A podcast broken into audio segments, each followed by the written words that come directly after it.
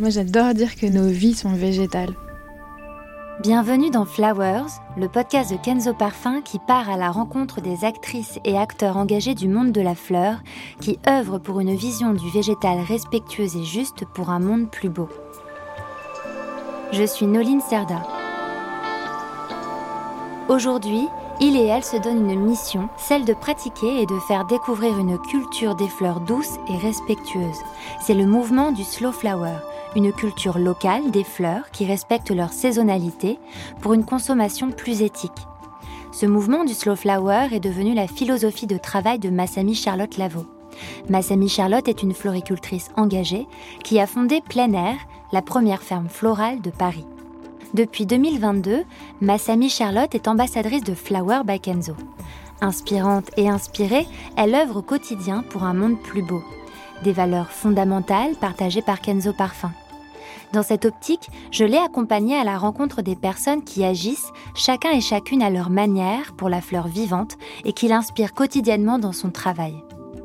Dans ce deuxième épisode, on va s'intéresser à la fleur, son histoire, son patrimoine génétique. D'où vient-elle? Comment vit-elle? Pour y répondre, Massami Charlotte a échangé à distance avec Edwige Moirou, chercheuse et scientifique à l'Université de Cambridge. Nous sommes également allés faire un tour à l'herbier du Muséum d'histoire naturelle à Paris, où Thomas Avermans nous a montré quelques planches des plantes évoquées par Edwige.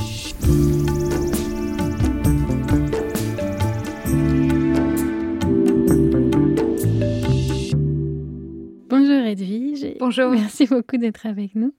Est-ce que vous pourriez vous présenter, donc euh, dire quel est votre métier et euh, là où vous êtes et aussi quel, a été votre parcours jusqu'à maintenant? Bien sûr. Donc je m'appelle Edwige Moirot.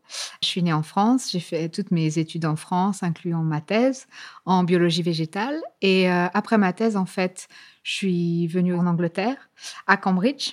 Et c'est là que je suis en ce moment. Donc, j'ai une équipe de recherche à Cambridge et on étudie vraiment le développement floral et en particulier comment les fleurs fabriquent des outils microscopiques pour communiquer avec les insectes. Donc euh, ma formation, c'est vraiment biologiste, généticienne des plantes et euh, spécialisée dans la fleur. On ne se doute pas quand on n'est pas dedans qu'il y a une vraie communauté scientifique autour de la fleur. Parce que les fleurs, dans l'imaginaire collectif, c'est euh, quelque chose de très futile. Et puis c'est surtout très normal, c'est complètement habituel. Mais en fait, depuis combien de temps est-ce qu'on se penche sur euh, la genèse des fleurs Et est-ce que c'est important d'étudier les fleurs? Oui, alors bon, évidemment, hein, ma réponse va être un petit peu biaisée. Mais oui, en fait, les êtres humains se sont intéressés et posé des questions sur les fleurs depuis le début de l'humanité, j'allais dire, en fait. Ce sont des êtres vivants, hein, comme les animaux. Je dis souvent que les fleurs sont victimes de leur succès parce qu'en fait, les plantes à fleurs ont tellement été euh, douées dans leur conquête de l'espace terrestre qu'elles sont partout. Et comme elles sont partout, eh ben, on a tendance à plus les remarquer. Quand on voit un animal étrange et rare, on le remarque tout de suite, alors que des plantes qui sont partout, bah, évidemment, c'est facile de penser qu'elles font partie du fond d'écran, en fait. Euh, les plantes à fleurs font partie souvent du décor parce que comme elles sont très différentes en apparence des animaux, c'est très facile d'oublier qu'elles soient vivantes. Leur rythme de vie est différent, elles bougent, mais bien plus doucement que la plupart des animaux. Euh, et c'est vrai que souvent, euh, quand les gens disent qu'ils veulent étudier les petits hommes verts extraterrestres, en fait, je leur dis, bah, les hommes verts, ils sont déjà sur Terre. C'est les plantes à fleurs. C'est vraiment une autre philosophie. Donc oui, il y a une communauté scientifique très active euh, sur les plantes à fleurs pour deux raisons. Premièrement, parce que la vie humaine dépend complètement des plantes à fleurs, notre nourriture, mais aussi les textiles dont on, utilise pour se vêtir, que ce soit le coton par exemple, et puis même les animaux sur lesquels on, se repose aussi euh, consomment énormément de végétaux et sont complètement dépendants des plantes à fleurs. Donc sans fleurs, il n'y a pas de vie humaine. Ça, c'est quelque chose de très clair. Et puis l'autre raison, et puis justement, c'est que comme leur style de vie est complètement différent, c'est vraiment un système fascinant quand on veut comprendre quelles sont les bases de la vie, comment les cellules fonctionnent. Être capable d'étudier à la fois les cellules humaines et les cellules de plantes, et essayer de trouver quelles sont les, les choses qui sont identiques, bah, c'est en fait vraiment important. Donc il y a beaucoup aussi de recherches fondamentales. Les plantes sont aussi un très bon outil pour comprendre simplement les bases de la vie, euh, pas seulement la vie végétale. Et donc, il y a beaucoup de similarités entre euh, l'humain et la fleur. Alors, quand on regarde euh, à l'échelle du tout petit, donc au niveau des gènes, de l'ADN, des cellules, il y a énormément de similarités. Il y a beaucoup de différences aussi. Par exemple, dans les cellules de plantes, on a ces usines fantastiques qui sont capables de capturer la lumière pour produire de l'énergie. Hein. C'est ce qui permet aux plantes de faire ce qu'on appelle la photosynthèse. C'est pour ça que les plantes à fleurs sont vertes On n'est pas capable de faire de la photosynthèse. Mais en termes de comment les cellules se comportent, comment les cellules se divisent, comment les cellules décident de grandir, comment les gènes sont utilisés, il y a beaucoup, beaucoup de similarités. Donc en fait, euh, pour essayer de comprendre comment un, organisme vivant est construit, c'est un peu comme un jeu de Lego, hein, c'est des briques, sauf que les briques, ce sont des cellules, et puis c'est des briques qui sont... C'est le plus joli jeu de Lego du monde, en fait, parce que ce sont des briques qui sont capables de se copier toutes seules et de changer de forme.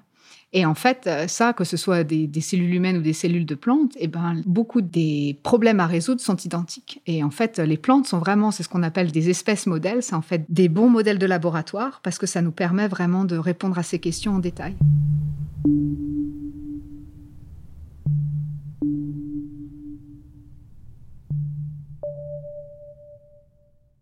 Donc en fait, vous avez déjà répondu à la question, mais quand on se demande qui vit autour des fleurs et qui vit grâce aux fleurs, c'est un peu tout le monde, j'ai l'impression. C'est un peu tout le monde. Alors après, c'est toujours pareil. On peut regarder euh, qui sont les voisins directs. Donc il y a toujours euh, une plante à fleurs et jamais isolée. Hein. Ça fait partie d'un écosystème. Il y a généralement différentes espèces de plantes à fleurs qui aiment, entre guillemets, euh, être ensemble. Il y a tout un système d'insectes, euh, ou d'animaux bien plus microscopiques qui dépendent de ces plantes à fleurs, donc qui vont généralement aussi se retrouver associés avec les plantes à fleurs. Dans certains cas, ces associations sont tellement, tellement spécifiques que sans la plante à fleurs, l'insecte euh, périclite et donc est perdu. Donc c'est vraiment euh, des associations qui sont complètement à un niveau de dépendance absolue. Et puis il y a aussi beaucoup de choses qui se passent en fait dans le sol, au niveau des racines. Beaucoup de plantes à fleurs ont en fait des champignons amis, avec qui en fait ils sont un partenariat étroit. Hein. C'est encore euh, une, relation euh, très forte sous la terre qui permet vraiment à la fleur d'extraire au mieux les ressources du sol. Donc il y a beaucoup beaucoup de relations d'interdépendance, soit de très près, soit de plus loin. Mais de toute façon, oui, euh, les humains bénéficient de toutes ces relations étroites. Et alors, est-ce qu'on sait depuis quand pourquoi les fleurs existent Et euh, est-ce qu'on sait comment elles sont apparues? Alors, on a des éléments de réponse. On n'a pas encore la fin du pulse. Euh, c'est ça qui est excitant. On sait qu'il y a des plantes à fleurs au moins depuis 125 millions d'années. Donc, euh, on sait que les plantes à fleurs ont, fait, ont existé en même temps que les dinosaures, hein, avant l'extinction des dinosaures, donc dans, la période qu'on appelle le Crétacé. Il y avait déjà des plantes à fleurs.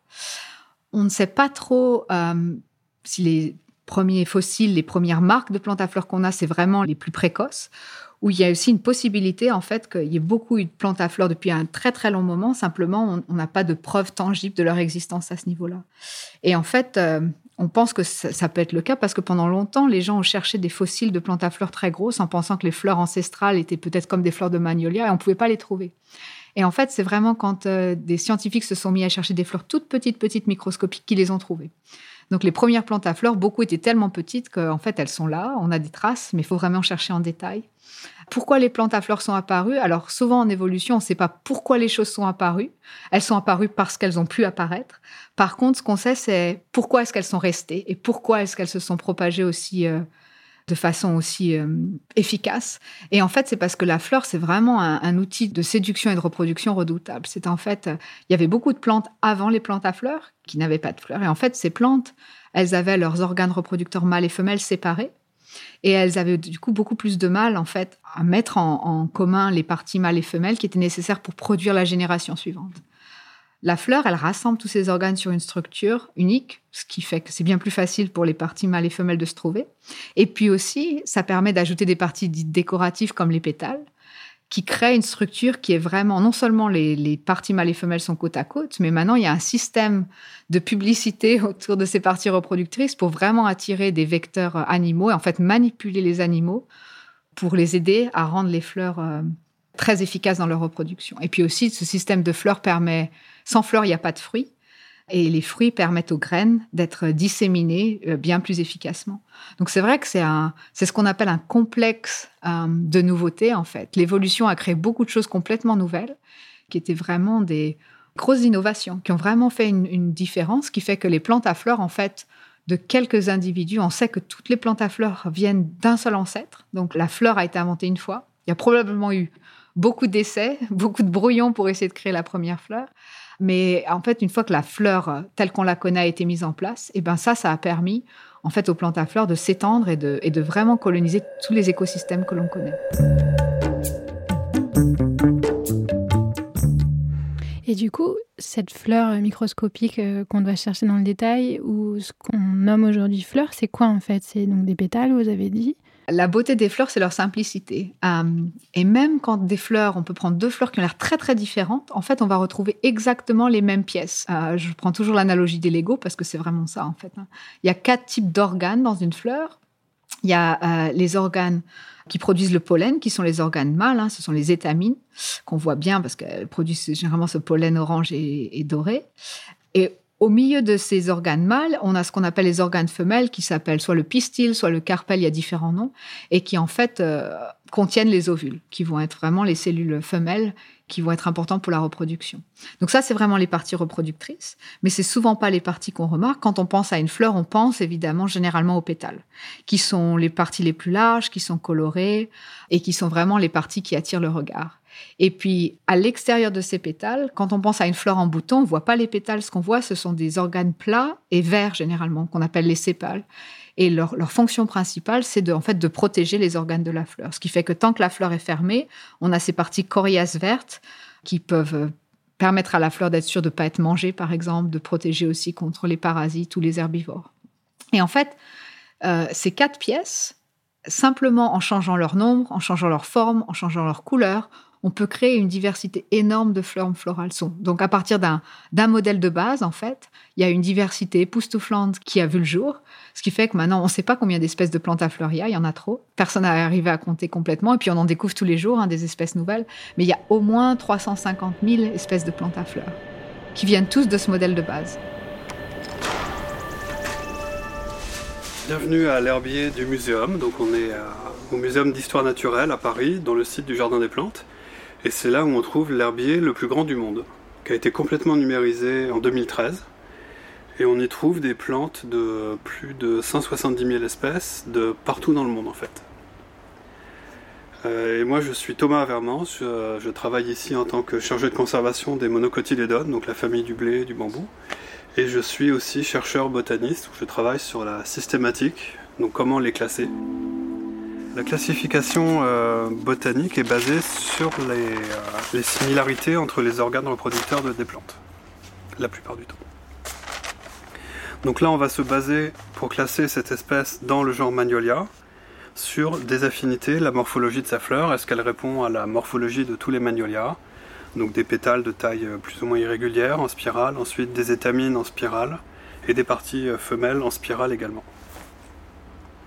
Et donc si ça correspond à ça, on va le mettre dans le genre Magnolia. On peut aussi, si on trouve des, différences, on peut décider de créer un autre genre qui serait distinct de Magnolia parce que les fleurs sont organisées d'une autre façon en fait.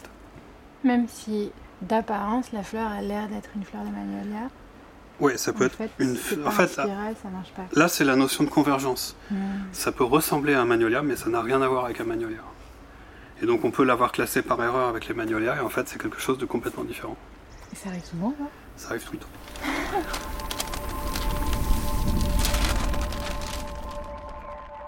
Pendant très longtemps, on avait probablement des idées fausses de ce à quoi la première plante à fleurs euh, ressemblait. C'est pour ça qu'on a eu du mal à trouver des fossiles. Et il y a plusieurs façons d'essayer de comprendre. On a, cette première plante à fleurs a disparu. On n'arrivera pas à la trouver. Donc, il y a deux façons principales d'imaginer à quoi elle peut ressembler. On peut trouver quelques fossiles et puis euh, utiliser ces fossiles pour imaginer ce à quoi la plante à fleurs ressemble, la première plante à fleurs ressemble. Ou alors, quelque chose qui a été fait plus récemment, c'est en fait de se dire toutes les plantes à fleurs actuelles viennent du même ancêtre. Donc si on les compare et qu'on regarde quelles sont les caractéristiques partagées, ça peut nous aider à, comprendre à quoi ressemblait la première plante à fleurs. Donc ça, c'est une étude qui a été faite il y a quelques années. Et en fait, eh ben, la première plante à fleurs, elle ressemble sûrement un peu à une fleur de magnolia, c'est-à-dire qu'il y a les différents organes dont on a parlé, les sépales, les pétales, les étamines et puis le, pistil. Euh, mais ces organes, en fait, plutôt avaient tendance à être organisés sur une spirale. Donc ça fait pas vraiment une structure plate, ça fait quelque chose un peu comme une petite pomme de pin, mais Hein. Les euh, conifères qui portent des pommes de pin sont en fait euh, le groupe qui ont précédé les plantes à fleurs. Donc il y avait probablement une structure un peu en spirale qui n'était pas encore compressée complètement. On n'a aucune idée malheureusement des couleurs, donc euh, c'est difficile à dire si oui ou non les plantes à fleurs étaient capables d'être colorées. On a des exemples de conifères qui commencent à produire des pigments dans les pommes de pin. Donc on pense que ça n'a pas dû être quelque chose de difficile et c'est quelque chose qui a dû vraiment leur, conférer un avantage énorme. Donc il y a beaucoup de chances que les premières plantes à fleurs se soient colorées très rapidement. Euh, donc voilà, en fait, imaginez des fleurs microscopiques de magnolia, c'est peut-être la meilleure façon de penser aux premières plantes à fleurs.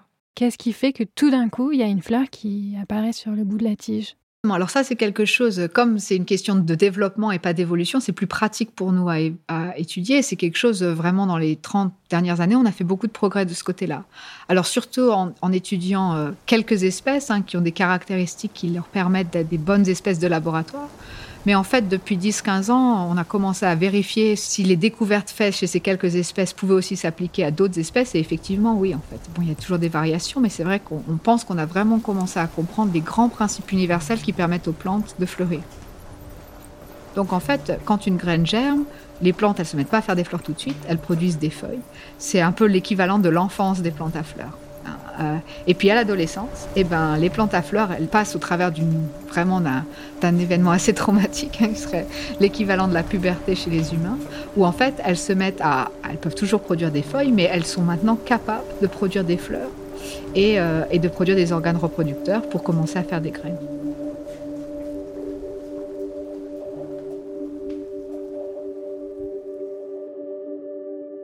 Qu'est-ce qui déclenche cette décision? C'est une combinaison de, d'éléments internes à la plante. La plante est assez grande, euh, c'est la fin de l'enfance, mais c'est aussi en réponse à des éléments externes, parce que c'est vrai que ben, les plantes à fleurs, elles peuvent pas courir.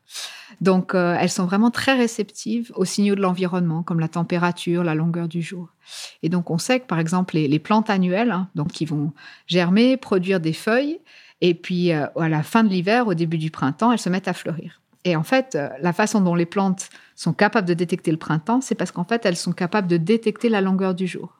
Donc quand les jours sont courts, comme en ce moment, il n'y a pas assez de lumière pour leur permettre de presser le bouton floraison. Donc elles restent à ce qu'on appelle l'état végétatif, elles continuent à seulement produire des, feuilles.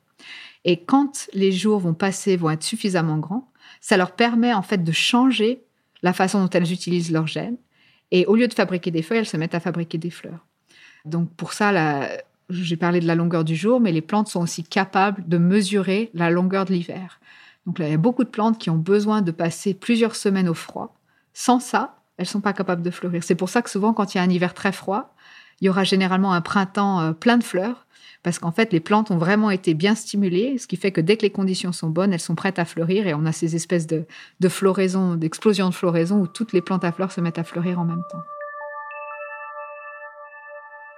Une des grandes découvertes que vous avez faites, c'est euh, vous avez découvert quelque chose de magnifique qui s'appelle le halo bleu.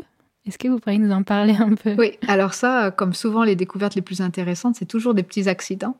Et surtout quand on s'intéresse à la communication insectes et plantes, c'est souvent très difficile parce que les choses que nous on remarque sont pas forcément les choses que les insectes vont voir. Et il y a beaucoup de choses que les insectes perçoivent que nous on perçoit pas. Et là en fait on a eu du bol parce que en se promenant dans le jardin botanique, je cherchais une espèce qui serait une bonne espèce de laboratoire pour poser des questions complètement différentes. En fait on a remarqué que certaines espèces étaient très brillantes, avaient des pétales qui étaient très brillants et qui créaient une espèce de couleur un peu métallique, euh, souvent bleutée. Et euh, du coup, on s'est demandé d'où cette couleur venait. On a parlé avec des collaborateurs de physique qui étaient aussi à Cambridge et qui nous ont dit en fait que ça, c'était un, phénomène physique très connu, pas forcément chez les plantes à fleurs. Hein. On ne savait pas que ça existait chez les plantes à fleurs, mais beaucoup d'animaux l'utilisent. Par exemple, si on pense les plumes de pan, où euh, il y a beaucoup de papillons bleutés qui s'appellent le papillon morpho, qui ont de très belles ailes bleues. En fait, ces couleurs, elles n'utilisent pas des pigments chimiques, donc ce ne sont pas des couleurs chimiques en fait mais ce sont des couleurs qui sont créées simplement par des petites structures microscopiques qui peuvent séparer la lumière et en fait révéler les couleurs qui sont cachées dans la lumière blanche. Donc là, dans notre cas, et comme dans le cas du papillon bleu, la couleur qui en fait est sélectionnée, c'est la couleur bleue. Donc toutes les couleurs d'arc-en-ciel sont présentes dans la lumière blanche, mais en manipulant et en séparant ces couleurs, on peut arriver à en sélectionner certaines. Et ces couleurs, elles sont intéressantes parce qu'elles sont bien plus brillantes que les couleurs faites avec des pigments et aussi elles durent euh, très très longtemps. Donc on, a retrouvé dans des herbiers des, des, fruits ou des fleurs qui avaient été euh, récoltés il y a plus de 100 ans. Et en fait, euh, les pigments ont, disparu, sont devenus marrons. Par contre, ces couleurs qui sont créées par ces toutes petites structures microscopiques sont toujours là, identiques à pareil au premier jour. Et donc en fait, pour nous, c'était vraiment une découverte intéressante parce qu'on s'est rendu compte qu'on pouvait trouver, récolter dans le jardin botanique plein d'espèces de fleurs qui n'étaient pas du tout des cousines. Elles étaient assez distantes les unes des autres d'un point de vue évolutif. Et euh, elles utilisaient toute la même méthode, ces petites stries microscopiques qui leur permettaient de diviser la lumière. Et ce qui est intéressant, c'est une fois encore, quand on a parlé avec nos collègues de physique, ils trouvaient que ces petites stries microscopiques par rapport euh, au système optique auquel ils avaient l'habitude, elles étaient vraiment euh, en désordre. elles n'étaient pas parfaites, elles avaient des longueurs différentes, certaines étaient interrompues, certaines étaient plus épaisses que les autres. Et vraiment, pour nous, la découverte, ça a été de se rendre compte que malgré ce désordre et malgré la différence entre les différentes espèces, elles avaient toutes le même effet qui était de sélectionner la couleur bleue. En théorie, elles auraient pu sélectionner n'importe quelle couleur mais elle sélectionnait toute la couleur bleue et puis les couleurs dans l'ultraviolet que nous on voit pas, mais que les insectes perçoivent. Et c'est là vraiment qu'on s'est dit, on a, peut-être mis le doigt sur quelque chose d'intéressant parce que la couleur bleue, donc les, couleurs ultraviolettes, c'est une couleur que nous ne voyons pas, mais les insectes voient très bien.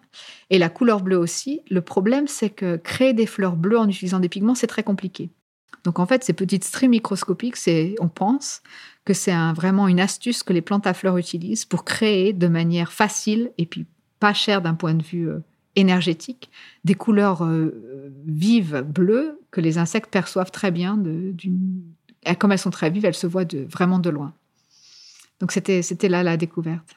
Et qui est très joliment nommé Halo bleu. C'est un très beau nom, on dirait un nom de poème euh, persan. Et est-ce que vous pourriez nous donner quelques exemples de fleurs peut-être très communes, hein, que peut-être les auditrices et moi pourrions connaître de ces fleurs à halo bleu La plupart de ces fleurs à halo bleu, elles sont très difficiles pour nous à, percevoir parce qu'on s'est rendu compte que si on change, donc ces fleurs, elles ont toujours aussi un pigment derrière. Hein. Beaucoup de fleurs jaunes ont un halo bleu, mais quand il y a un fond jaune, pour nous c'est très difficile. Le halo bleu devient presque invisible parce qu'en fait, nos cellules qui perçoivent la lumière dans nos yeux sont très sensibles au jaune et en fait, elles sont complètement saturées par le jaune. Donc, c'est pour ça qu'il a fallu faire des expériences avec des abeilles pour se demander si c'était la même chose pour. Et en fait, les abeilles, non, le jaune ne les embête pas, elles voient très bien le couleur bleu. Donc, il y a beaucoup d'espèces de marguerites jaunes qui ont euh, exactement ce halo bleu à leur base de leurs pétales, des espèces qui sont très proches du coquelicot aussi, qui ont ce halo bleu. Mais une fois encore, c'est difficile de les voir. Les espèces de choix sur lesquelles on, passe beaucoup de temps à travailler au laboratoire, c'est euh, une espèce d'hibiscus sauvage qui en fait euh, donc c'est une mauvaise herbe. Hein. C'est une plante qui pousse très bien, très facilement. Nous, on aime beaucoup les mauvaises herbes parce qu'elles sont faciles à cultiver. elles sont des très bons modèles de laboratoire. C'est une jolie mauvaise herbe. Les fleurs sont blanches, mais au centre de la fleur, en fait, il y a une grosse tache euh, violet foncé, presque noire, beaucoup de pigments. Et en fait, la présence de ce pigment très très foncé rend le halo bleu très visible. Donc ça, c'est pas des, c'est des fleurs qui poussent de partout en Australie et en Nouvelle-Zélande. Et en fait, on voit très bien le halo bleu sur ces fleurs-là. Donc euh, les fleurs euh, et des fleurs aussi de tulipes. La tulipe, euh, une des tulipes ornementales très connues qui s'appelle la reine de la nuit, qui a été produite pour essayer d'avoir une tulipe noire. Justement, bah, elle n'est pas noire, elle est violette foncée. Mais sur cette tulipe, on voit aussi très bien le halo bleu. L'hibiscus dont vous parlez, c'est le trionum Hibiscus trionum Voilà, c'est ça. Ok, donc je cultive et la reine de la nuit et l'hibiscus trionum. Donc je suis contente. J'ai des halos bleus dans mon champ.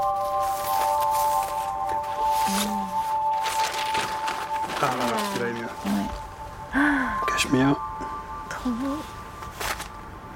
Donc c'est un, un hibiscus trionum de 1856. c'est fou. Qui vient d'un bassin lacustre vidé au Cachemire. donc là, on voit bien le, le cœur un peu violet. Non, on a même les étamines, ont encore le pollen. Donc les couleurs généralement se conservent assez bien quand la plante a été séchée dans des bonnes conditions. Une fois que c'est sec, à l'abri de la lumière, la, fleur va se conserver dans, dans ses couleurs d'origine. Donc effectivement c'est crème et violet. C'est émouvant. Et donc là avec le pollen de ce petit hibiscus de 1856. Si on le prélevait, on pourrait peut-être activer. Euh, S'il est vivant, oui. Mais, ah je ne sais pas combien de temps ça vit. Là, si ça a moisi, le, pollen mm. va être tué. Par contre, là, je vois des feuilles vertes, on peut extraire de l'ADN de ces feuilles. Du coup, c'est quoi exactement l'avantage pour un insecte de s'associer avec une plante ou même l'inverse? Quel est l'avantage pour une plante de s'associer avec un insecte? Comme toutes les relations, en fait, une relation qui vraiment marche bien et qui dure dans le long terme, c'est une relation qui permet d'apporter quelque chose de bénéfique aux deux partenaires. Et c'est vraiment ce qu'on a avec les plantes et les insectes. Donc, pour les insectes, les plantes à fleurs sont une source de protéines par les grains de pollen et de sucre par le nectar, donc vraiment une source d'énergie. C'est aussi une source de température et de chaleur. En fait, les insectes sont des animaux à sang froid, ils ne sont pas capables de réguler leur température. Mais les abeilles, par exemple, ont besoin d'avoir une température minimum pour être capables de voler. Le, vol, c'est quelque chose qui consomme beaucoup d'énergie d'un point de vue métabolique, et les abeilles ont besoin, en fait, euh, d'avoir beaucoup de nourriture, mais aussi d'être capable d'avoir une certaine température. C'est pour ça que des fois, quand les abeilles se réveillent trop tôt dans l'année, on voit des abeilles au sol. Elles sont pas forcément malades, c'est juste des fois elles ont trop froid. Donc il y a beaucoup en fait d'insectes qui dorment dans les fleurs, qui viennent dans les fleurs parce que les fleurs produisent de la chaleur. Et en fait, c'est une autre récompense. Elles viennent dans les fleurs pour se réchauffer. Il y a aussi tout un champ de recherche qui est absolument fascinant, qui montre que non seulement les abeilles peuvent avoir des protéines et du sucre, via le nectar et le pollen, mais aussi des tas de molécules euh, médicaments en fait, qui leur permettent de se débarrasser euh, de microbes ou de, parasites. Euh, donc vraiment, les fleurs, c'est vraiment un, supermarché fantastique en fait pour les abeilles. C'est un peu voilà où il y a plein de magasins différents avec beaucoup de choses prêtes pour les insectes à leur disposition en fait. Et puis pour les plantes, évidemment, la plupart des plantes à fleurs ont à la fois des organes mâles et femelles, ce qui leur permet de ce qu'on appelle s'autoféconder. Elles sont capables de se débrouiller toutes seules pour produire des graines. Le problème, c'est que quand l'autofécondation se produit, c'est un petit peu triste parce que d'un point de vue génétique, il n'y a pas de mélange. En fait, euh, on, utilise juste nos gènes et on produit euh, la même chose. Et donc pour les plantes à fleurs, c'est vraiment intéressant, comme pour les animaux, de pouvoir mélanger les gènes pour créer du neuf. Et pour ça, c'est là que les insectes sont pratiques. Parce que si on imagine un champ entier avec plein de fleurs, souvent il y a plein d'espèces. C'est pas très avantageux pour une plante à fleurs d'avoir le pollen pris, mais déposé sur la mauvaise espèce, parce que ça va pas marcher. Donc c'est pour ça qu'en fait les plantes à fleurs aiment bien établir des relations assez exclusives avec euh, des animaux pollinisateurs pour être sûres, ou en tout cas pour, euh, j'allais dire, renforcer les chances que le pollen atterrisse sur une autre fleur, mais de la même espèce, pour que la pollinisation marche. Donc pas trop de polyamour euh, dans la relation. Euh. J'aimerais bien, euh, enfin je peux pas voir votre laboratoire, mais je m'imagine votre laboratoire du coup rempli de fleurs.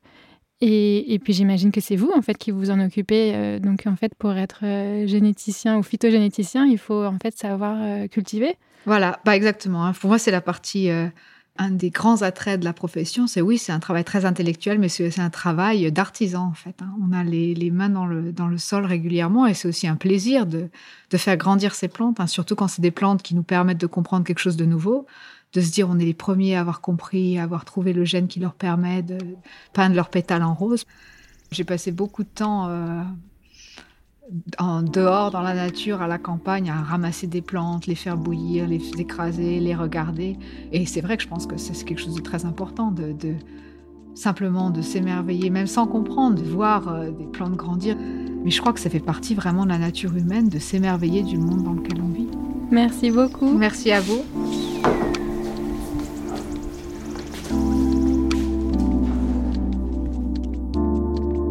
Merci d'avoir écouté cet épisode de Flowers, le podcast de Kenzo Parfum.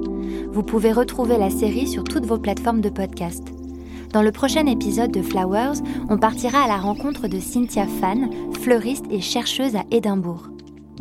Je suis Noline Serda et Flowers est le podcast de Kenzo Parfum, produit par Louis Créative. Massami Charlotte Lavaux et moi avons coécrit cet épisode. Camille Bichler est en charge de la production, accompagnée de Kenza et Lal Hock. Charles de Cilia est à la réalisation sonore, Eve Gano s'est occupé de la prise de son, la musique originale a été composée par Marine Kéméré. À très vite!